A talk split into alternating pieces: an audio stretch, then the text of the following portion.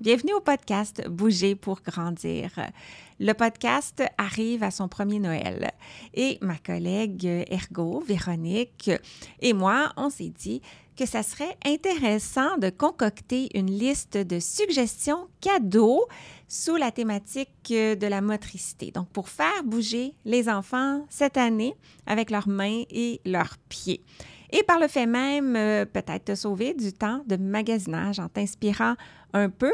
Et il y a un cadeau aussi pour toi parce qu'on a mis notre liste par écrit et tu peux tout simplement aller la télécharger dans les notes sous le podcast. Bonne écoute! Et juste au cas où ceci est ton premier épisode, Bouger pour grandir est conçu pour stimuler les réflexions et répondre aux questions des professionnels de la santé, de l'éducation et bien sûr des parents qui accompagnent les enfants dans leur développement moteur, mais pas que. Et moi, je m'appelle Josiane Caron-Santa, je suis ergothérapeute québécoise, canadienne, formatrice internationale dans le domaine du développement de l'enfant et surtout passionnée de faire connaître la facette pédiatrique de mon métier, l'ergothérapie. Merci d'être ici et sans plus tarder, poursuivons avec l'épisode d'aujourd'hui.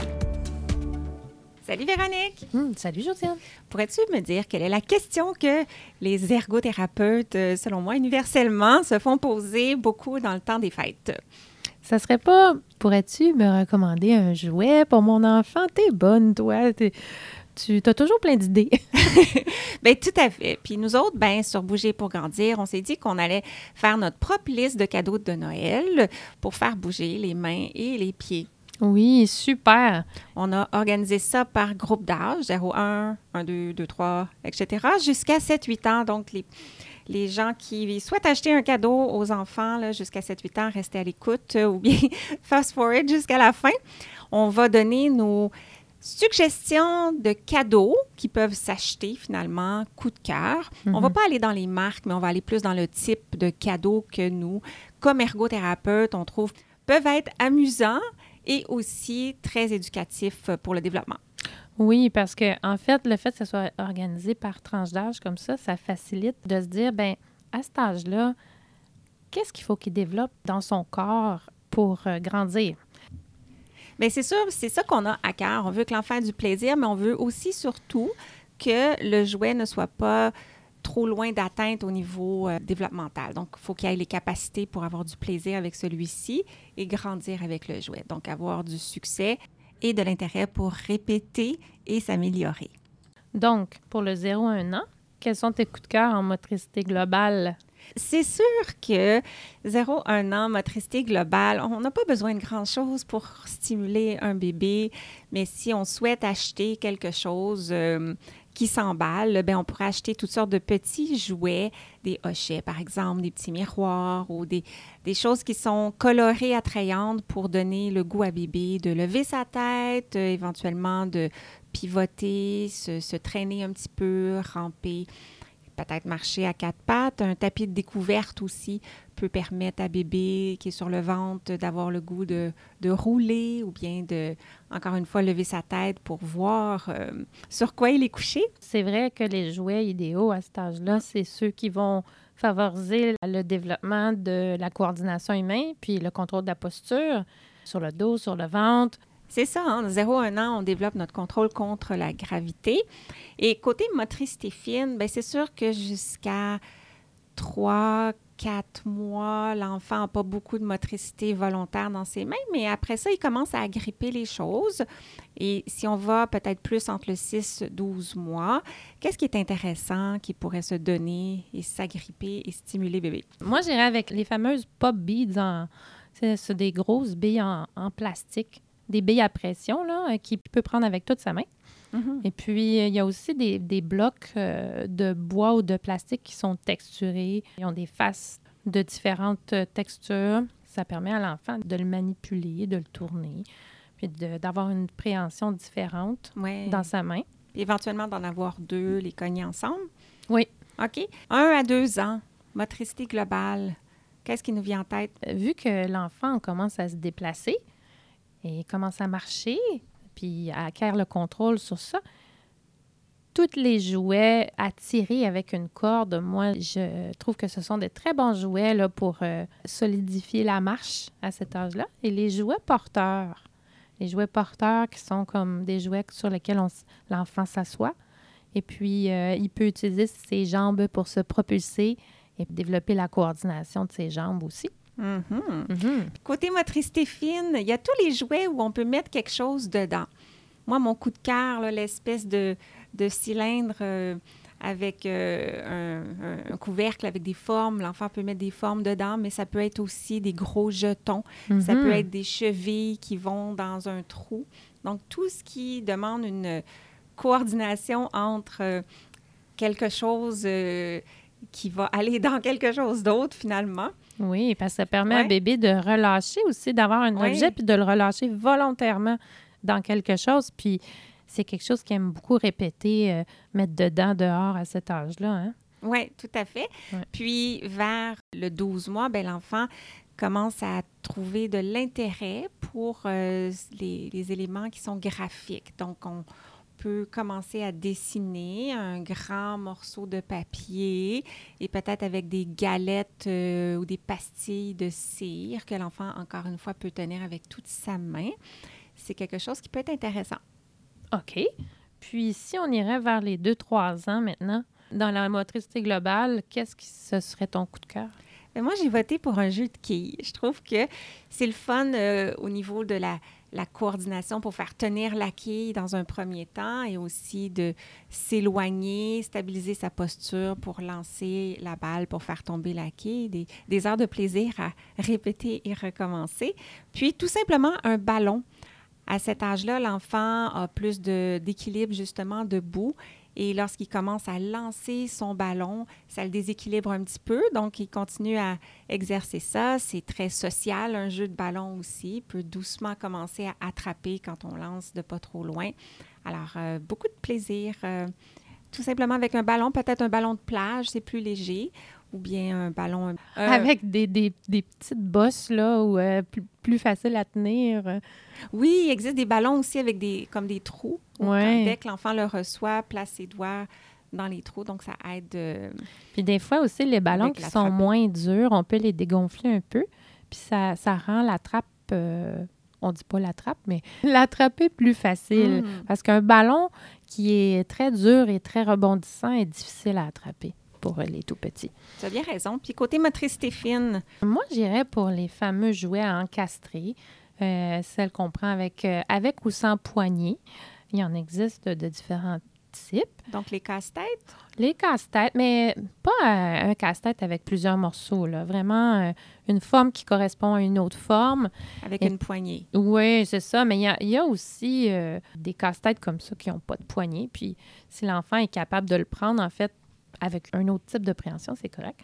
Il y a les jouets à assembler aussi comme euh, les grosses, grosses billes enfilées mm-hmm. ou les gros blocs à, assembler ensemble. Euh, il y a aussi les instruments de musique jouets. En fait, les instruments de musique, à cet âge-là, ils sont autant bons pour la motricité globale que la motricité fine parce que quand l'enfant les active, de un, il fait bouger son poignet, il fait bouger l'instrument, mais quand quelqu'un d'autre l'active, lui, il danse au son de la musique, alors euh, c'est bon. Bien, tout à fait. Lorsqu'on parle des mouvements du bras dans son ensemble, c'est de la motricité globale. Mm-hmm. Hein, quand on est dans la motricité fine, on est plus les mouvements au niveau des mains, des bouts des doigts. Donc, avec les instruments de musique à percussion ou les maracas que je vais brasser dans l'espace, ben ça, travaille un aspect de ma motricité globale en même temps. Donc, c'est vraiment Versus un, un, piano, un petit piano jouet aussi qui pourrait travailler la motricité fine. La dissociation au niveau des doigts. OK. 3-4 ans? 3-4 ans. Moi, je reste dans les ballons, Véronique. Alors, le ballon sauteur, on s'assoit dessus, on sautille, on contrôle notre équilibre. On a Il y a une poignée, hein, je crois. Il y a une poignée. Oui, c'est ça. Et les jeux de ballon panier, tout simplement. Du basketball? Du basketball. Ah oui. C'est sûr qu'on peut inventer ça à la maison avec un panier à linge, mais si on veut aller dans quelque chose de commercial, des petits euh, paniers qui peuvent s'ajuster en hauteur et que l'enfant peut utiliser pour euh, exercer sa coordination œil-main. Oui. Tout à fait. C'est une très bonne idée. Et la motricité fine? Bien, de la pâte à modeler, puis les accessoires qui vont avec, c'est très gagnant. On peut faire euh, plein de choses avec la pâte à modeler. Pour le jeu symbolique, la motricité fine, c'est parfait. Et puis, euh, de la nourriture euh, en jouet pour cuisiner et couper. En fait, les enfants peuvent même utiliser la pâte à modeler avec leurs accessoires de cuisine. Des heures de plaisir pour faire des scénarios, soit de repas ou de restaurants. Voilà. Mais moi, j'aurais le goût juste de de complémenter ce que tu viens de dire pour la motricité fine avec le coffre à outils, par exemple. Mmh, oui. C'est comme le même niveau de développement où on peut couper avec une scie, insérer avec un marteau, visser, dévisser. Et ça, je trouve ça vraiment le fun pour la motricité fine à 3-4 ans. Oui. Si on sort dans le 4-5 ans, motricité globale, je te laisse y aller. Oui, à cet âge-là, les enfants commencent à aimer faire des parcours. Alors, si vous voulez acheter un équipement pour faire le parcours, pas obligé de toutes les acheter, mais si vous en achetez un, l'enfant risque d'être motivé à inventer des parcours puis utiliser l'élément que vous avez acheté pour l'inclure dans, des parcours avec compléter des choses que vous avez à la maison. As-tu des exemples? Oui, un tunnel serait une bonne idée. Euh, des pierres d'équilibre, une poutre d'équilibre, ces choses-là. Mm-hmm. Quoi d'autre? Il y aurait les jeux de poche ou les autres jeux à lancer? Parce que vers 4-5 ans, ils commencent à être capables un petit peu plus de précision dans leurs gestes moteurs. donc, au niveau de la distance, pour euh, leur permettre de, travailler leur précision dans la distance, c'est intéressant, ces jeux à lancer. Donc, il en existe plusieurs types selon les intérêts de votre enfant. Fait ce serait mes recommandations de motricité globale. Pour le 4-5 ans. Pour le 4-5 ans, oui. OK. Motricité fine, toujours dans le 4-5 ans. Vas-y donc, Josiane. Mais là, dès que les choses sont petites, c'est sûr que ça stimule plein d'éléments de la motricité fine. Alors, toutes les petites poupées à habiller, toutes les petites figurines à installer dans une scène.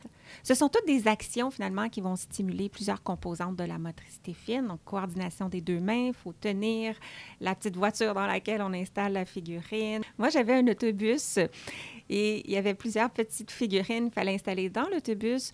Mais la porte de l'autobus, elle n'est pas grosse. Mm-hmm. Et il faut vraiment isoler les doigts, passer par les fenêtres. Et ça prend beaucoup de planification motrice et de coordination finalement des deux mains. Oui. Alors, parce qu'on est dans le jeu symbolique, c'est vraiment le temps de donner des euh, objets qui laissent place à l'imagination, mais qui sont aussi petits. Oui, tout à fait. Mais euh, quand tu dis les poupées euh, à habiller, moi aussi, je, moi, je pense aussi les, les fameuses euh, poupées à, à découper. mais ça, c'est plus vieux. Ah, oui. Les poupées Ça se fait-tu encore? Je pense pas. C'était vraiment le fun. Oui, il y avait du pliage, il y avait du découpage, il y avait... C'était extraordinaire, cette activité-là. oui. Ah, c'est Vintage. Vintage. Tout à fait. Puis, les petites perles à enfiler, donc euh, faire des petits bracelets, des petits colliers, euh, juste euh, enfiler pour le plaisir de coordonner une série de couleurs. fait que ça, c'est intéressant aussi entre 4 et 5 ans. Mm-hmm. Donc, pour le 5-6 ans, en motricité globale, moi, à mon coup de cœur, ça irait avec la corde à sauter. Alors, à cet âge-là, je pense qu'on peut commencer à expérimenter la corde à sauter faut pas s'attendre à ce que l'enfant l'utilise comme un enfant de 7-8 ans, mais l'avoir dans la main, s'exercer à faire plein de choses avec sa corde à sauter, c'est un excellent début. La balle sauteuse avec une poignée, celle qu'on a parlé plus tôt, c'est un ballon sauteur qui s'utilise assis. Oui. La balle sauteuse avec une poignée, c'est quelque chose que l'enfant se positionne dessus. Il y a une plaquette qui repose par-dessus la balle et il y a comme la balle est reliée à une poignée. Donc, il coordonne le bas de son corps avec le haut de son corps pour sauter, se déplacer en sautant. Donc, ça travaille euh, très, très bon pour la coordination du bas puis du haut du corps. Tout à fait. Puis en motricité fine, mais là, tous les jeux de construction deviennent intéressants. Les jeux de construction, tu veux dire euh, celles avec les petits euh, blocs, les petits blocs Lego. Oui, comme les blocs Lego euh, à la base, mais il y en a d'autres, les, noms m'échappent, mais par exemple des grandes baguettes avec euh, des, des petits, euh, des petits éléments là, pour les accrocher puis les connecter ensemble. Ah Il oui. existe toutes sortes de jeux où les pièces se connectent finalement pour construire. Oui, mais plus petit, parce que là, l'enfant est capable d'une plus grande précision. Il est capable de se faire plan un petit peu plus grand pour euh, ce qu'il veut construire. Puis il construit quelque chose de plus gros et élaboré, ce qui fait qu'à un moment donné, ça devient des fois instable, la structure, et il doit d'autant plus être plus précis dans ses manipulations pour euh, réussir. Oui, bon point. Et les jeux de société ou les autres euh, euh, petits kits de manipulation qui ont des pinces ou d'autres types d'outils, c'est vraiment pertinent entre 5 et 6 ans et intéressant aussi. Ah oui, les jeux avec des pinces. Tu sais, le jeu Bedbug, là. Ah! oui, ou euh, C'est un petit lit vibrant, là, avec des petits insectes qu'il faut enlever avec les pinces. c'est ça qui est le fun. C'est motivant de Oui. s'exercer avec cet outil-là. Oui. OK, passons aux 6-7 ans. Qu'est-ce qu'on a pour la motricité globale? On aura les jeux de position dans l'espace, là, comme euh, les jeux de contorsion. On pense à un exemple classique, Twister, mais qui permet, euh, dans le fond, que l'enfant puisse euh, se positionner. OK. Tous les jeux, dans le fond, qui demandent de prendre conscience de la position de son corps et planifier des mouvements deviennent intéressants. Ouais. Un équipement intéressant qui est le cerceau. C'est sûr que l'enfant peut commencer à s'essayer au hula hoop, mais l'enfant peut s'en servir pour plein d'autres choses en motricité globale. C'est très versatile comme équipement. On peut même le tourner presque comme une corde à sauter aussi. Il y a plein de choses à faire. Ouais. Mais pour le tourner, en fait, ça prend un cerceau un petit peu plus grand. Mais il y a des cerceaux de différents calibres qui existent. Quand on fait du hula hoop, là, des, des fois, c'est à considérer la diamètre euh, du cerceau. Il y a différentes qualités aussi au niveau du hula hoop. Il y en a qui sont plus euh, denses comme plus lourds, puis ils peuvent faciliter, tandis qu'il y en a qui sont plus légers et peuvent euh, rendre un peu plus difficile la maîtrise. Oui, c'est vrai. Il y en a même qui a, des, qui a du sable dedans. Ouais, Mhm. c'est ça. C'est pas facile le hula hoop. C'est tellement un bon, euh, un bon exercice pour le, le contrôle à la posture. Non, c'est vrai que c'est pas facile, tu as raison. En ce qui concerne la motricité fine, ça serait quoi tes cou- coups de cœur pour le 6-7 ans? Ben là, tous les, les petits ensembles d'artisanat, quels qu'ils soient, il y a différents types, les arts plastiques, les bricolages, tout ça devient très intéressant, continue de stimuler la précision avec euh, les manipulations. Et justement, les jeux de manipulation, les jeux d'habileté, on pense à les jeux où il faut peut-être euh, enlever un bloc. Ah oui, aller Ouais. chercher, dans le fond, Oui. retirer délicatement Ouais. des objets pour pas qu'ils tombent ou les placer délicatement pour, euh, c'est ça, encore là, pour qu'ils soient précis, euh, assemblés pour pas qu'ils tombent. Oui, il y en a plusieurs de ce genre-là, là, soit avec des, des bâtonnets ou des blocs. Ouais. Ou, euh, ouais. 7-8 ans, Oui, motricité globale? Qu'est-ce qui est pas mal populaire, je dirais, c'est des équipements, euh, équipements de cirque. Je sais pas comment le, le dire autrement, mais Ben, comme les diabolos, les assiettes chinoises, puis les bâtons fleurs. oui, ça peut être aussi euh, le bilboquet, le bolo, mais c'est pas vraiment des équipements de cirque. Non, mais c'est comme le même principe, Mhm. je dirais. Ça travaille la motricité globale, mais ça travaille la précision, la coordination humaine pour sûr, vraiment beaucoup. Et le cloche-pied, qui est euh, une excellente façon de travailler la coordination là, des deux pieds. Une corde sur laquelle une balle est attachée, et puis euh, on enfile dans une cheville et on saute par-dessus la balle en faisant tourner avec l'autre pied. Ça a l'air compliqué, mais si vous cherchez euh, une image sur l'Internet, vous allez trouver. Vous allez dire, ah oui, c'est c'est ça. On a tout fait ça. Puis en motricité fine, euh, le pliage, l'origami, c'est de niveau de difficulté et de plaisir pour les 7-8 ans. Et la fabrication de bijoux aussi. Là, on tombe dans les choses plus précises. Par exemple, des petites boucles d'oreilles avec des petites attaches, des petits nœuds. Ouais, là, il faut de la patience. Ouais. Mais là, ils ont développé leur motricité fine. Oui. Une fois qu'ils ont développé la motricité fine, là, c'est le temps de donner des, des choses qui font travailler la patience puis l'endurance. Parce que si un enfant a de la difficulté avec sa motricité fine, puis tout de suite, il s'essaye dans des gros projets qui sont plus longs, il va se démotiver. Mais tout à fait. Et là, en rafale, en pensant au bas de Noël, on a trouvé des petits objets stimulants pour la motricité fine, surtout, mais peut-être un peu la motricité globale, qu'on pourrait mettre dans un bas de Noël. Alors, j'y vais avec une petite toupie. OK. Un yo-yo. Un slinky. Un pochoir. Un petit sac de billes. Euh, des foulards de couleur euh, pour la danse. Des dés de couleur pour jouer à différents jeux ou raconter des histoires. Ah oui, les dés. Moi aussi, j'aime ça, les dés, parce que euh, quand on brasse les dés, ça permet de, de travailler les arches de la main. C'est super important pour l'écriture. Des cartes. Un cube Rubik. Et, ben, il n'y a plus de place dans le Bon Noël, Josiane. Le vin plein! Oui. Oubliez pas de télécharger votre liste, là. Oui, puis de la conserver aussi parce que les idées demeurent bonnes pour les prochaines années, puis même pour les fêtes d'anniversaire. Oui. Alors, euh, bon préparatif. Bon magasinage. Bye! Bye! Merci d'avoir écouté et à bientôt pour notre prochain épisode. Et d'ici là, vous pouvez me retrouver quotidiennement sur les réseaux sociaux, consulter mon blog et profiter de mes ressources gratuites en joignant ma communauté au josianecaronsanta.com guide. Le podcast Bouger pour grandir est une production de l'Académie de formation JCSI, des formations en ligne sur le développement et fonctionnement de l'enfant de la perspective de l'ergothérapie. C'est tout pour cet épisode et sur ce, je vous dis à très très bientôt pour continuer à parler d'ergo. Bye!